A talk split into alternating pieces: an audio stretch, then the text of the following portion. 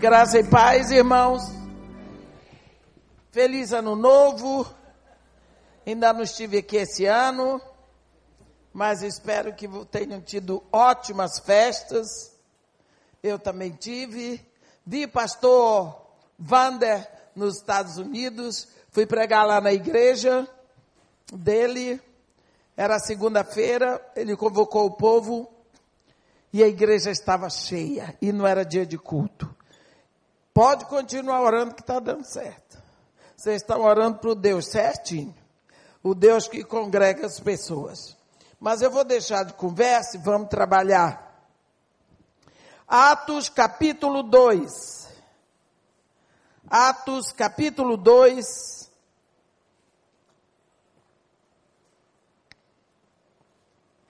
Vamos ler o que está escrito.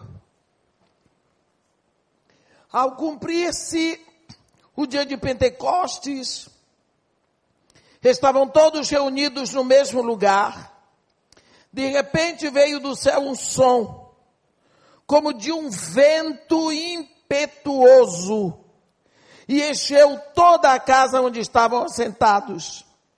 E apareceram distribuídas entre eles línguas como de fogo, e pousou uma sobre cada um deles todos ficaram cheios do Espírito Santo e passaram a falar em outras línguas, segundo o Espírito lhes concedia que falassem.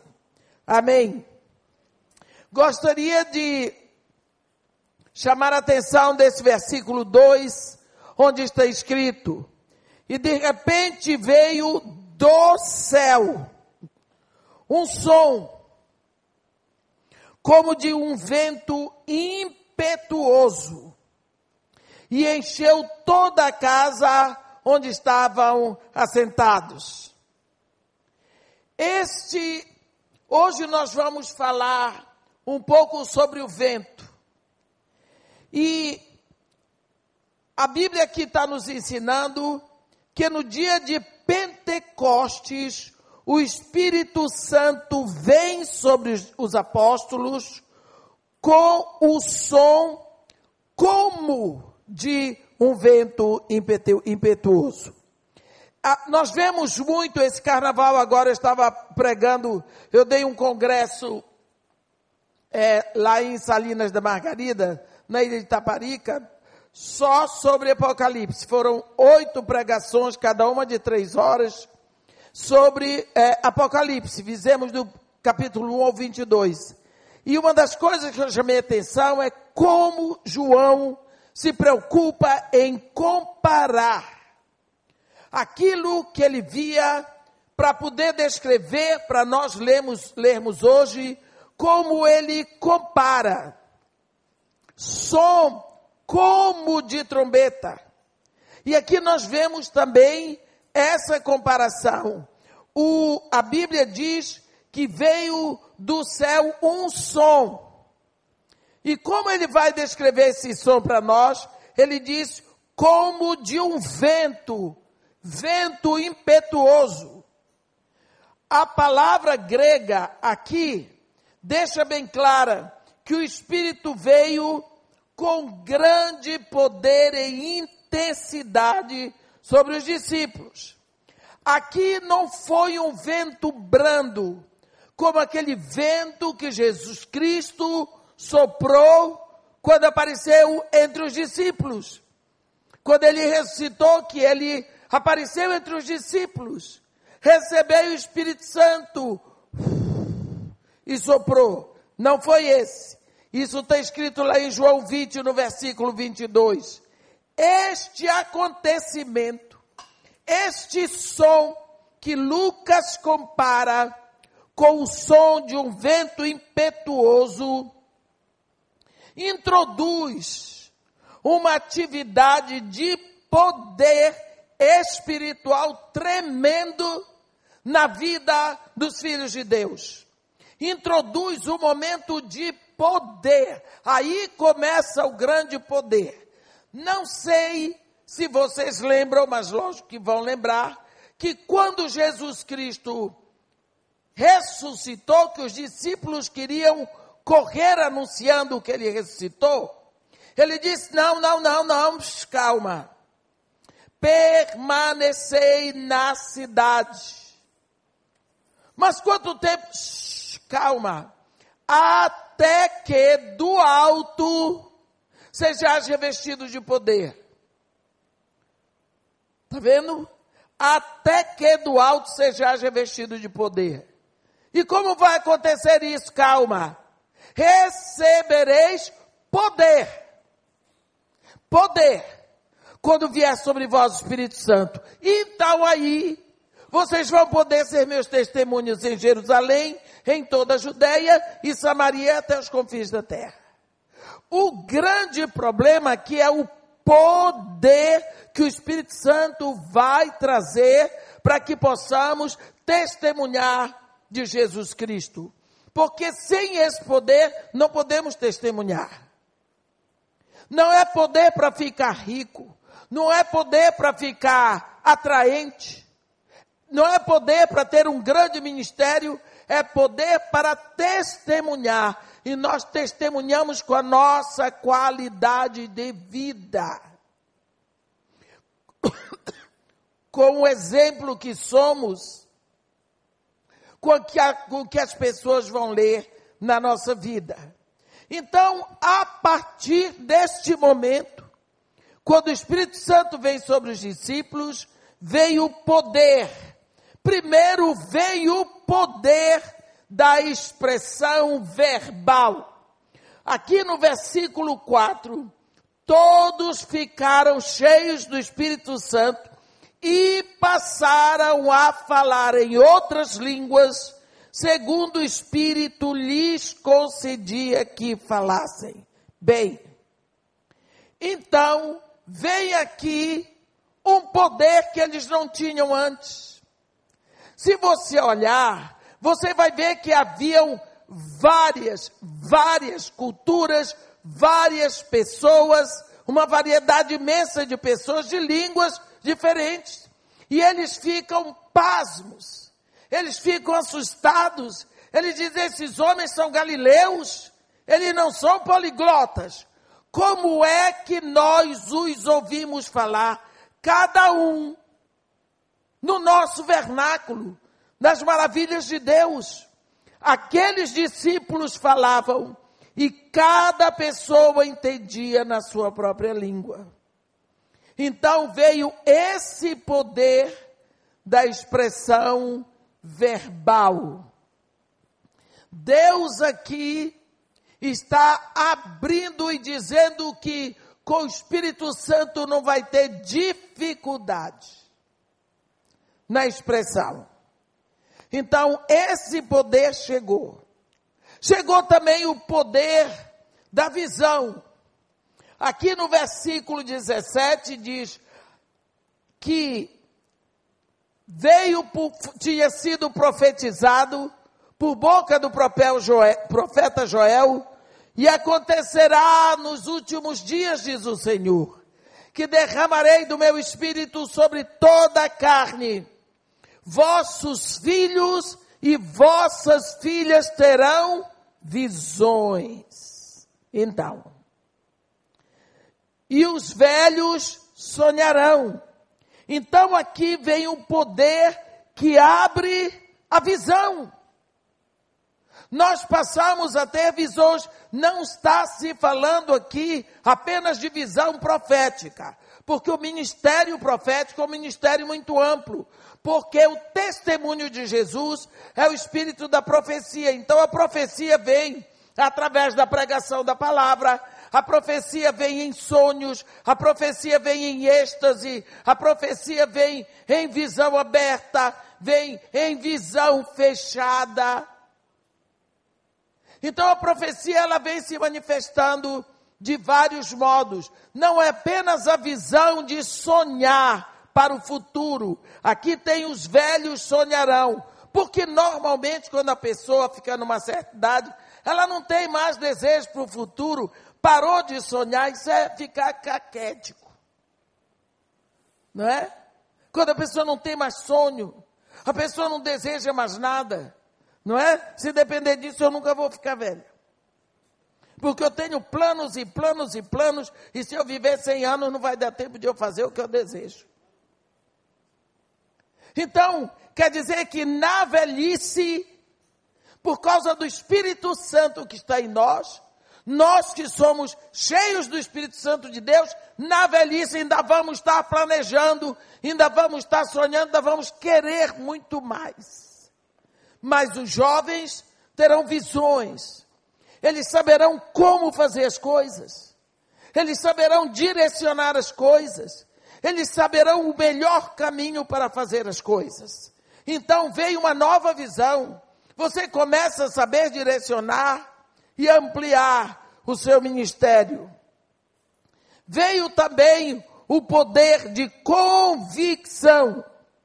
A Bíblia diz que o Espírito veio sobre todos os que ouviram a mensagem. Aqui no capítulo 10, não é? De Atos, no versículo 44, no, no versículo 44, na casa de Cornélio, ainda Pedro falava essas coisas quando caiu o Espírito Santo sobre todos os que ouviam a palavra. Esse Espírito vem sobre todos os que ouviam a palavra. Olha como é bom ouvir a palavra. Eles não estavam lendo, eles não estavam orando, eles estavam ouvindo a palavra, quando o Espírito veio sobre todos os que ouviam a palavra, enquanto Pedro estava pregando. E todos ficaram cheios do Espírito Santo. A Bíblia diz que eles ficaram batizados pelo Espírito Santo eles ficaram imersos no Espírito Santo, porque batizar significa imergir. Cheios do Espírito Santo. Então veio um poder de convicção naqueles corações. Veio também, junto com o Espírito, o poder da continuidade, aqui no versículo 42 Está escrito então: os que lhe aceitaram a palavra foram batizados, havendo um acréscimo naquele dia de quase 3 mil pessoas. Então vem o poder da continuidade. Eles iam crescendo, crescendo pela pregação da palavra. Não precisava ir cantar discípulo de outro lugar, graças a Deus não tinha para caçar, nem para pescar. Eles eram convencidos pela palavra. A Bíblia diz que a palavra de Deus é viva e eficaz. Ela sozinha faz o trabalho. Você ouve e o Espírito Santo faz o trabalho. A palavra de Deus cai sobre os ossos secos e eles ouvem, porque a palavra de Deus é poderosa para isso. A palavra de Deus chama o morto da eternidade, quatro dias de morto, e ele volta da eternidade, que foi o caso de Lázaro. Porque Jesus Cristo não disse Lázaro ressuscita, ele disse Lázaro sai, vem para fora. E Lázaro veio. A palavra de Deus criou todas as coisas, Todas as coisas que existem, existem porque foram chamadas à existência pela palavra de Deus. A Bíblia diz no Evangelho de João que o Verbo, todas as coisas foram feitas por intermédio do Verbo, da palavra. E sem ele, sem o Verbo, sem a palavra, Nada do que foi feito se fez. Por quê? Porque a vida está na palavra e a vida é a luz. Então, nós precisamos saber que essa continuidade depende da pregação da palavra. Eles continuavam, perseveravam na doutrina dos apóstolos. Havia o poder do amor. Aqui no versículo 44, todos os que creram estavam juntos e tinham tudo em comum. Então havia o poder do amor, porque o amor aproxima as pessoas. Ele traz as pessoas umas para as outras. Então esse poder foi possível quando veio o Espírito Santo. Se você notar, quando Jesus Cristo foi à cruz, assim que ele ressuscitou, que ele chegou entre os discípulos, já Tomé não estava. Não é? Na segunda vez que Jesus aparece, só sete estavam presentes. Então, eles estavam um pouco dispersos, mas quando veio o Espírito Santo, todos estavam juntos. A Bíblia diz que Pedro se levantou e pela primeira vez Pedro fala, junto com todos, em nome de todos, porque todos estavam juntos, todos unidos no mesmo lugar. Foi uma reunião precedida de oração. Então, todo esse poder vem poder de expressão verbal, poder de visão, poder de convicção, poder de continuidade, poder do amor e tinha também o poder da unidade. Havia o poder da unidade porque eles permaneciam juntos é uma das coisas que nós podemos ver na oração de Jesus. Como Jesus Cristo fala sobre unidade. Às vezes confundimos unidade com união. Nós podemos estar unidos sem ter unidade. Unidade não é uniformidade. Podemos estar todos vestidos do mesmo uniforme sem ter unidade. Podemos pensar em tantas coisas, achando que é unidade, mas unidade é uma coisa só. Você tem uma maçã, uma maçã é uma unidade. Na hora que você tira um pedaço da maçã, você diminuiu a unidade. Se eu partir uma maçã no meio e comer metade, e der metade para você, eu, eu comi metade da unidade.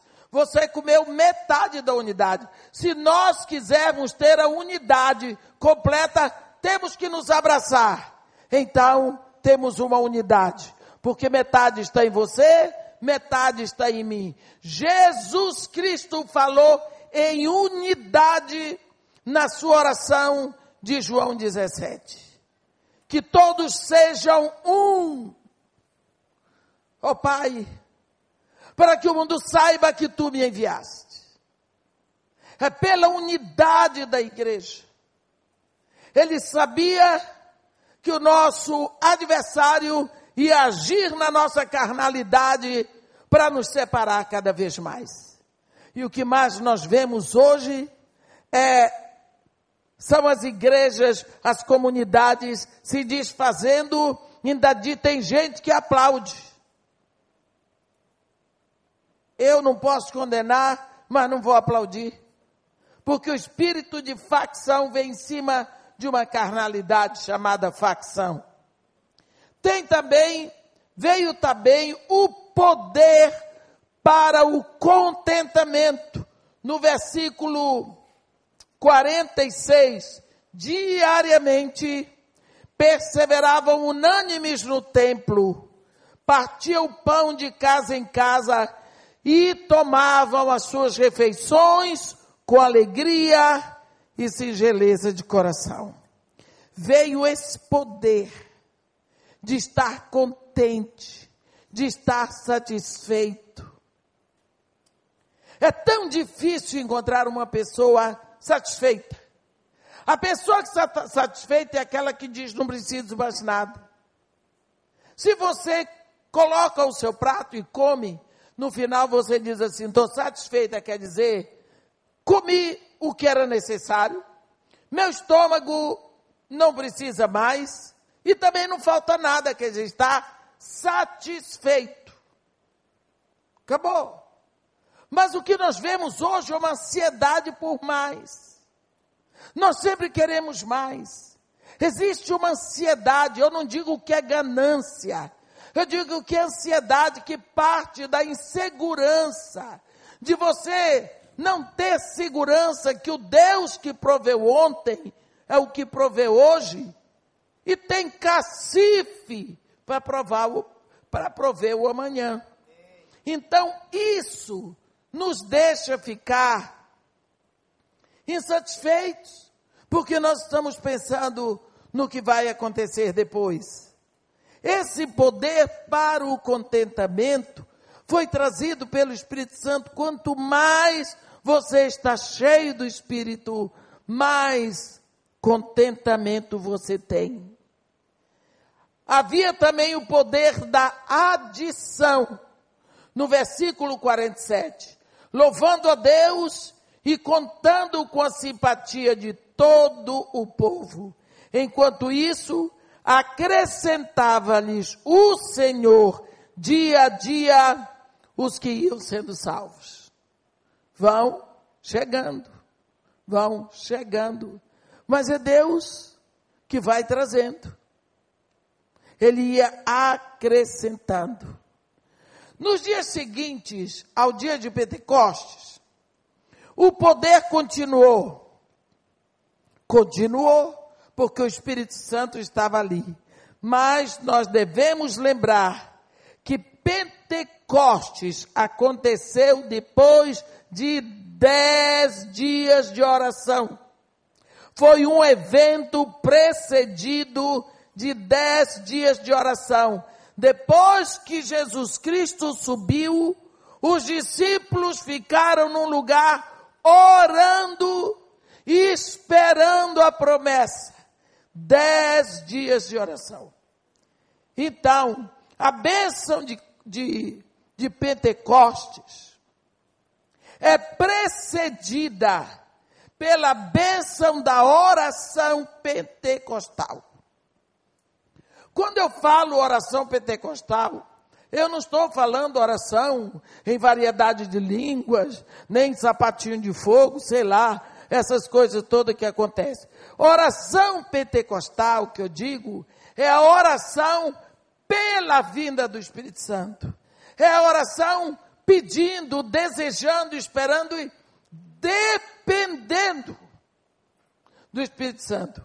Porque aqueles discípulos sabiam se o Espírito Santo não vier, sim, eles estavam fritos. Porque nem pescar mais eles podiam. Eles estavam jurados de morte. Então eles oravam com desejo de receber. Eles clamavam sabendo que Jesus Cristo ia mandar. Então, foi um evento precedido de dez dias de oração o vento que veio no dia de Pentecostes não pode ser visto, mas ele pode ser sentido. Jesus diz em João 14, 17, que o mundo não pode receber o Espírito porque não o vê. E o mundo está acostumado com aquilo que ele vê porque então que ele sente segurança. Contrastando com isso, o que ele diz no versículo 17: Vós o conheceis, porque ele habita convosco e estará em vós. A palavra conhecer aqui significa uma íntima e perfeita relação entre a pessoa que conhece e a que está sendo conhecida. Quando o Espírito Santo é recebido, ele também é percebido. Quando você recebe o Espírito Santo, você percebe o Espírito Santo. Aí você fica assim: será que eu percebi? Não é? Vem uma dúvida, uma paura, não é? Eu me lembro no início da minha vida com Jesus, foi numa época que o povo falava muito do Espírito Santo e eu tinha loucura para ter o batismo no Espírito Santo. Eu era louca. Mas eu não entendia nada de Espírito Santo. Tá aí duas coisas que eu não entendia nada, era demônio e Espírito Santo. Eram duas coisas para mim que eu não entendia. E aí eu ouvi falar, e eu ouvia falar coisas maravilhosas, vinha aqueles penteca para mim, trançando a língua toda, e eu queria também. E eu comecei a dar trabalho na igreja. Vocês imaginam que eu sou de uma igreja anglicana? precisa rir. E eu disse, eu vou saber desse negócio aqui. Comecei a fazer pergunta. Chegou um ponto que o pastor me disse o seguinte, olha, vai embora. A porta da rua serventia da casa. E eu fui. No outro dia eu estava lá. Não, eu não compreendia nada. Aí foi que ele me deu um livro, ele começou a investir em mim. Glória a Deus pela vida dele. Mas você quer que eu lhe diga? Tudo quanto era reunião, que vai ter batismo no Espírito Santo, estava lá e ficava na frente. Na hora que o pastor chamava para receber o batismo, eu estava lá. Tinha gente que caía, tinha gente que dava ataque de riso. E eu ficava que nem um dois de pau. Eu saía dali arrasada. E eu pensava, deve ter algum pecado. Porque todo mundo recebe o Espírito Santo e eu nada saía de lá muito triste. Quantas vezes eu chorei? Chorei, humilhada. Teve um congresso de umas mulheres cheias do Espírito que vieram da Colômbia, da Colômbia. E eu fui. É dessa vez que eu vou receber o Espírito Santo. Porque se ele não veio em português, vem em espanhol. Aí Pá, as mulheres pregaram legal, pregaram bonito e pregaram a palavra de Deus. Foi na hora de receber o Espírito Santo, eu primeiro lá na frente. O povo recebeu e eu nada. Voltei de mãos vazias para a cadeira. Eu disse, acho que agora não tem mais jeito. Aí quando elas acabaram, eu estava tão arrasada, mas acho que eu fiquei tão arrasada que elas ficaram com pena de mim. O que é que você tem? Você está aí? Eu digo, olha, eu não sei como é que a gente faz para receber o Espírito Santo. Eu também quero, mas toda reunião que tem eu vou. Mas parece que ele não quer nada comigo, mas o que é que tem? Elas deve ser algum pecado.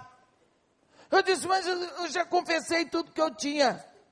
Elas ficaram com pena, resolveram gastar tempo comigo. Tem coisa pior para um pregador do que acabar de pregar, vir um crente para querer oração. E vai orar, e vai orar, e vai orar. A pessoa está cansada, pois elas gastaram tempo comigo. Eu tive que reconfessar, que maluquice, os pecados todos. Reconfessar, isso é até pecado. Porque Deus diz: para contigo usarei de misericórdia, nos teus pecados jamais me lembrarei. Mas ela estava com boa vontade. E comecei, era muito pecado. Elas tinham uma lista. E elas iam dizendo, eu dizia confesso, e eu só dizia confesso. No final das contas, só tinham dois pecados que eu não tinha: aborto e adultério. E depois eu descobri que eu só o único pecado era aborto, porque adultério. Toda vez que eu olhei para um homem, eu já adulterei. Então, só ficou aborto. E eu. Ali eu confessei tudo, eu chorei tudo, elas oraram por mim, nada de Espírito Santo. Elas disseram, deve ter algum pecado aí que você esqueceu. Saí de lá do mesmo jeito.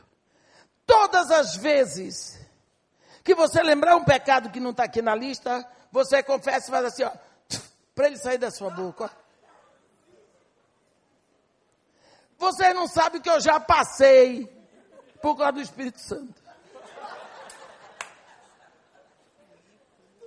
Eu estou dizendo isso porque eu sei que não só sou eu que passo por isso.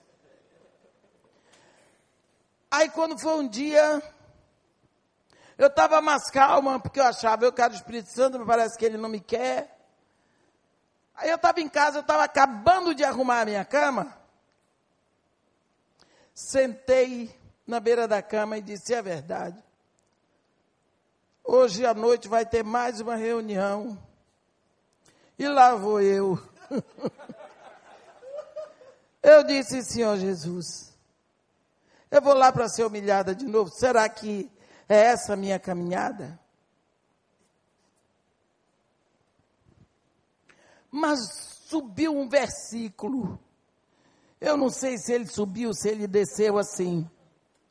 Nada tendes porque nada pedis. É mais do que eu já pedi o Espírito Santo. Pedi e crede que tendes recebido. O quê? Quer dizer que quando eu peço, eu tenho que crer que eu já recebi. Porque pedir, dá-se-vos-á. Eu peço e ele dá. Então a minha atuação é pedir, a dele é dar. Se ele não está dando, é ele que está errado. Quer dizer que é pedir e crer que recebeu é comigo. Ajoelhei, chorei de alegria, recebi o Espírito Santo, não disse uma palavra diferente, não tive uso nada, nada. Até hoje eu creio que recebi e acabou a história. Porque é isso que está escrito. É isso que está escrito aqui. Não está escrito que nenhum discípulo deu ataque de riso. Eu nunca vi Jesus Cristo falando em língua que ninguém entende. Não tem nada disso. Cada mais eu tenho o Espírito Santo de Deus. Nós temos sim. E é desse jeito, e nele vivemos, e nos movemos, e existimos. E é isso que vem. Conhecer. Conhecê-lo. É ser possuído da sua verdade. É ser inspirado pelo seu amor. É ser guardado com a sua graça é ser guiado com a sua mão, é ser sustentado pela sua presença, é convencido da sua promessa, é ser usado no seu serviço. Isso é conhecer o Espírito Santo. A invisibilidade de algo, meus irmãos, não significa a sua inexistência. Pelo fato de eu não ver o Espírito, não significa que ele não existe. Pelo fato de eu não ver o vento, não significa que o vento não existe. Certa vez, um homem cético disse a um cristão: Eu não acredito que existe o Espírito Santo. Ninguém o viu. E eu não vou acreditar no negócio que ninguém viu, porque Jesus, pelo menos, o povo viu, escreveu, mas o Espírito Santo ninguém viu. E o cristão respondeu: Você já viu a dor? Não. Então ela não existe. Você já provou a dor? Não. Existe ou não? Você já sentiu a dor? Sim, muitas vezes. Assim é o Espírito Santo para mim. Nunca vi, nem provei, mas eu o sinto trabalhando bem dentro do meu coração. Vou lhe dizer para você provar que a você mesmo você tem um espírito. Quando você era lá do mundão, você fazia tudo que não prestava. E mais um pouco. E saía de lá se sentindo o máximo. Mas agora, você comete um pecado e você fica numa tristeza, você fica numa deprê, você fica insatisfeito. Por quê? Porque você pecou. Sabe por quê? Porque aquele espírito lá dentro de você não está satisfeito. Então você sente, não é a sua insatisfação, mas é a insatisfação do espírito dentro de você. Essa é a primeira prova de que o Espírito Santo está atuando na sua vida. No capítulo 3 de João, do Evangelho de João, nós vemos uma conversa entre Jesus e Nicodemos, onde o homem ficou sem palavra com as declarações de Jesus sobre o nascimento do alto. E no versículo 9 do, do, do capítulo 3, ele diz: Como pode suceder isso? Mesmo hoje, com todo o avanço científico, ainda existe muito mistério sobre o vento. Jesus Cristo disse: o vento sopra onde quer. Ouves, mas não vês. Nicodemos pergunta. Nicodemos pergunta como? Como Paulo diz em 1 Coríntios 15, mas alguém dirá: como ressuscitam os mortos? Em que corpo vem? E ele diz no versículo 36, insensatos.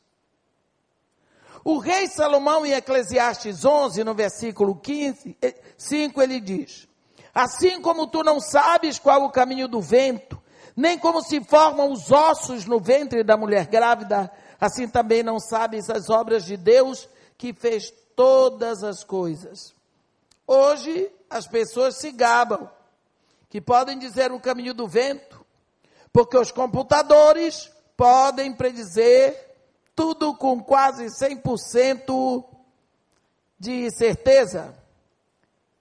Pode mesmo? Será que pode? Então, olhe as predições dos furacões. Olhe lá. E todas as surpresas que vêm, e os ventos fortes que vêm do Oriente, os tsunamis, pega todo mundo de surpresa. Então, ninguém sabe dizer o caminho deles. O que é novo nascimento e como pode ser explicado? É como um vento. É mistério. Não sabemos exatamente como acontece, mas sabemos que é real. Como está lá em João 3:8. O vento sopra onde quer, ouves a sua voz, mas não sabes de onde vem nem para onde ele vai. Lá em Jó, no versículo 37, diz assim: Eis que o homem não pode olhar para o sol que brilha no céu, uma vez passado o vento que o deixou limpo.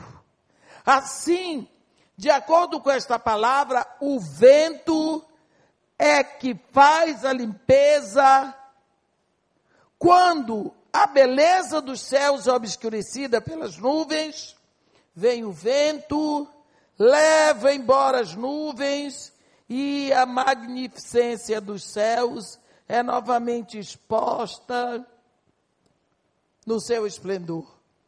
Isso nos faz lembrar a palavra de Jesus, lá em Mateus 5, no versículo 8: Bem-aventurados os limpos de coração, porque eles verão a Deus. Existem alguns ventos que nós devemos considerar. Por exemplo, a Bíblia fala de vento norte, vento sul, vento leste e vento oeste. Nós temos que lembrar que o primeiro, uma característica do vento é que ele faz murchar. Isaías 40 diz: seca-se a erva, caem as folhas soprando sobre eles o hálito do Senhor. Na verdade, o povo é erva, isso significa que muitas coisas são dispersas, muitas coisas desaparecem, secam, somem, quando o Espírito de Deus sopra sobre elas na nossa vida. Você vai ver que o Espírito de Deus é como um vento que dispersou a autoconfiança de Davi, quando fez Davi gritar: mas eu sou verme. No Salmo 22. O Espírito de Deus bateu com tanta força naquele homem que dispersou a autoconfiança do rei. Mas eu sou verme. Ele dispersou. O Espírito Santo vem como vento na vida de Paulo e dispersa a autojustificação de Paulo dizendo: Desventurado homem que sou, quem me livrará do corpo dessa morte? Em Romanos 7. Ele dispersou a autossatisfação de Isaías no capítulo 6, quando ele diz: Eu sou homem de lábios impuros e habito no meio do povo de impuros lábios, e os meus olhos viram o rei o Senhor dos Exércitos.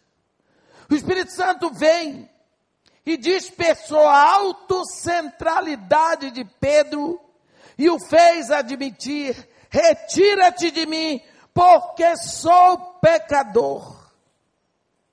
Em Lucas 5, o Espírito de Deus vem sobre Jacó e dispersou a auto estabilidade de Jacó, e ele começou a mancar no val do Jabó e diz: Eu sou Jacó. Eu sou Jacó, ali, naquele lugar. O irmão veio com 400 homens para matá-lo. E quando chega lá, não pode matar Jacó. Por quê? Porque encontrou Israel. Não encontrou mais Jacó? Havia acontecido um milagre na vida de Jacó. Olha, ele dispersou como um vento tantas coisas ruins. Ele ainda é o mesmo espírito, não sofreu apagão. Onde quer que o espírito toque, ele vem para abençoar. Ele vem para trazer o poder. Recebereis poder quando vier sobre vós o Espírito Santo. O Espírito Santo vem como vento para ressecar as nossas reservas terrestres. Porque buscamos mais e mais do seu poder. Ele vem e humilha para nos exaltar. Ele põe mais embaixo que é para subirmos. Assim, murchar como a erva no trabalho do Espírito Santo é retributivo. É bom demais. O maior desejo do Espírito Santo é corrigir e nunca condenar.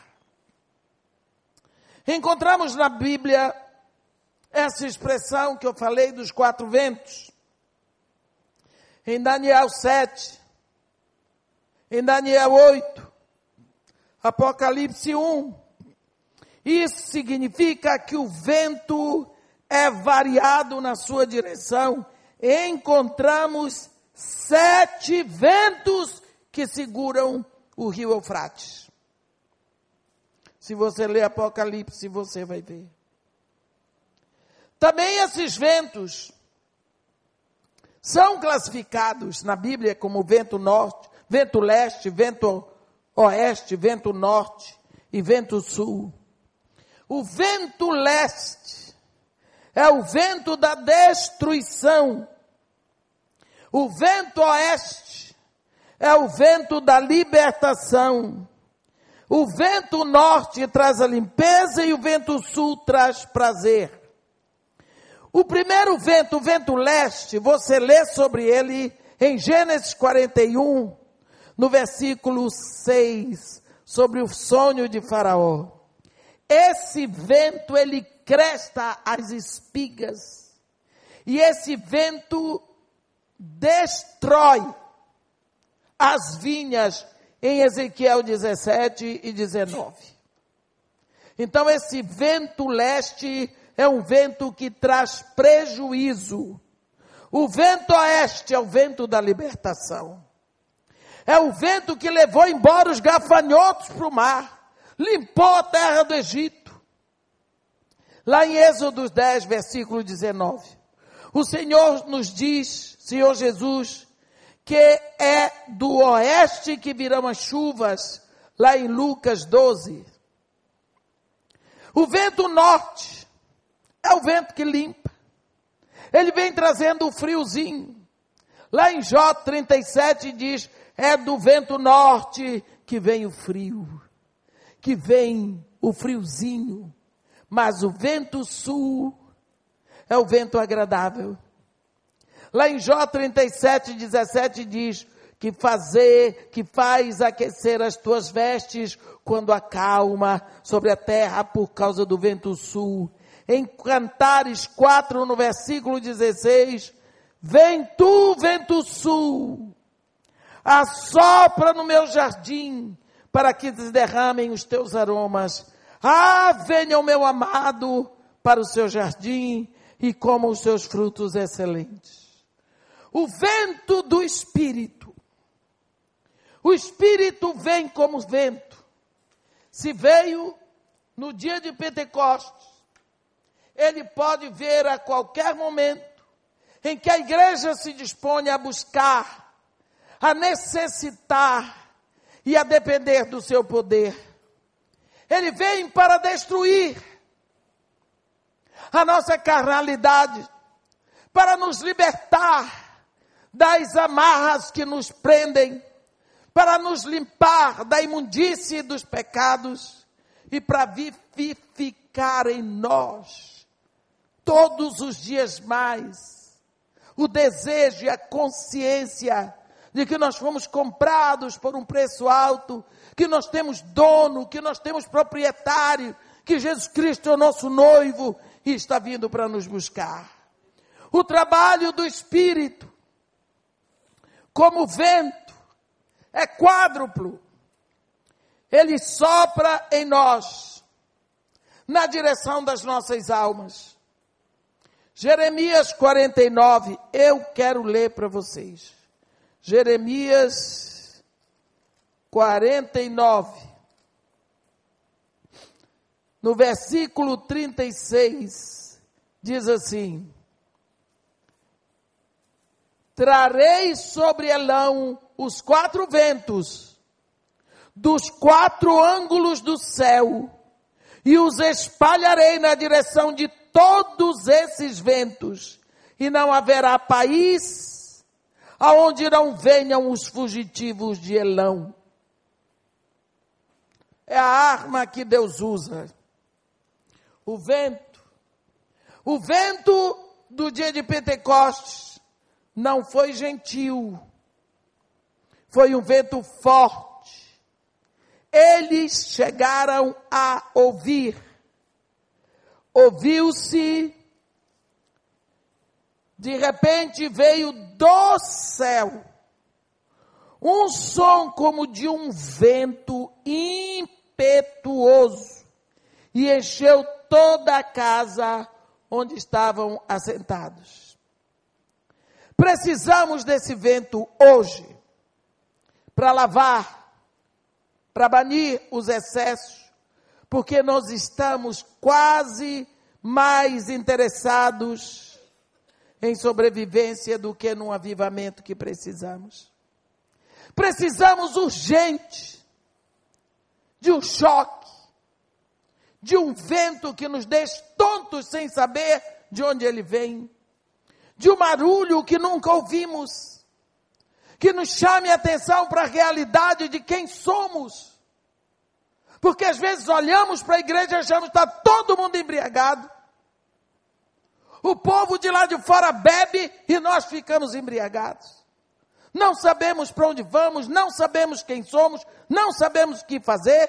A noiva de Jesus Cristo, santa, pura, imaculada, metida no carnaval. Metida no carnaval.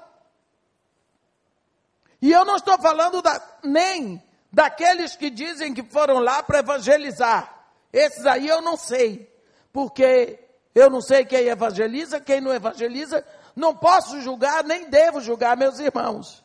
Eu estou falando daqueles que realmente entraram no samba dizendo que não tem nada demais. Como a noiva chega a esse ponto? Que noiva é essa? Que noiva é essa? Precisamos urgente sermos sacudidos, sermos ouvintes deste vento, assustados por esse vento, passar por essa experiência. Amém. Que Deus nos abençoe e nos guarde, que faça resplandecer o seu rosto sobre nós e tenha misericórdia de todos nós.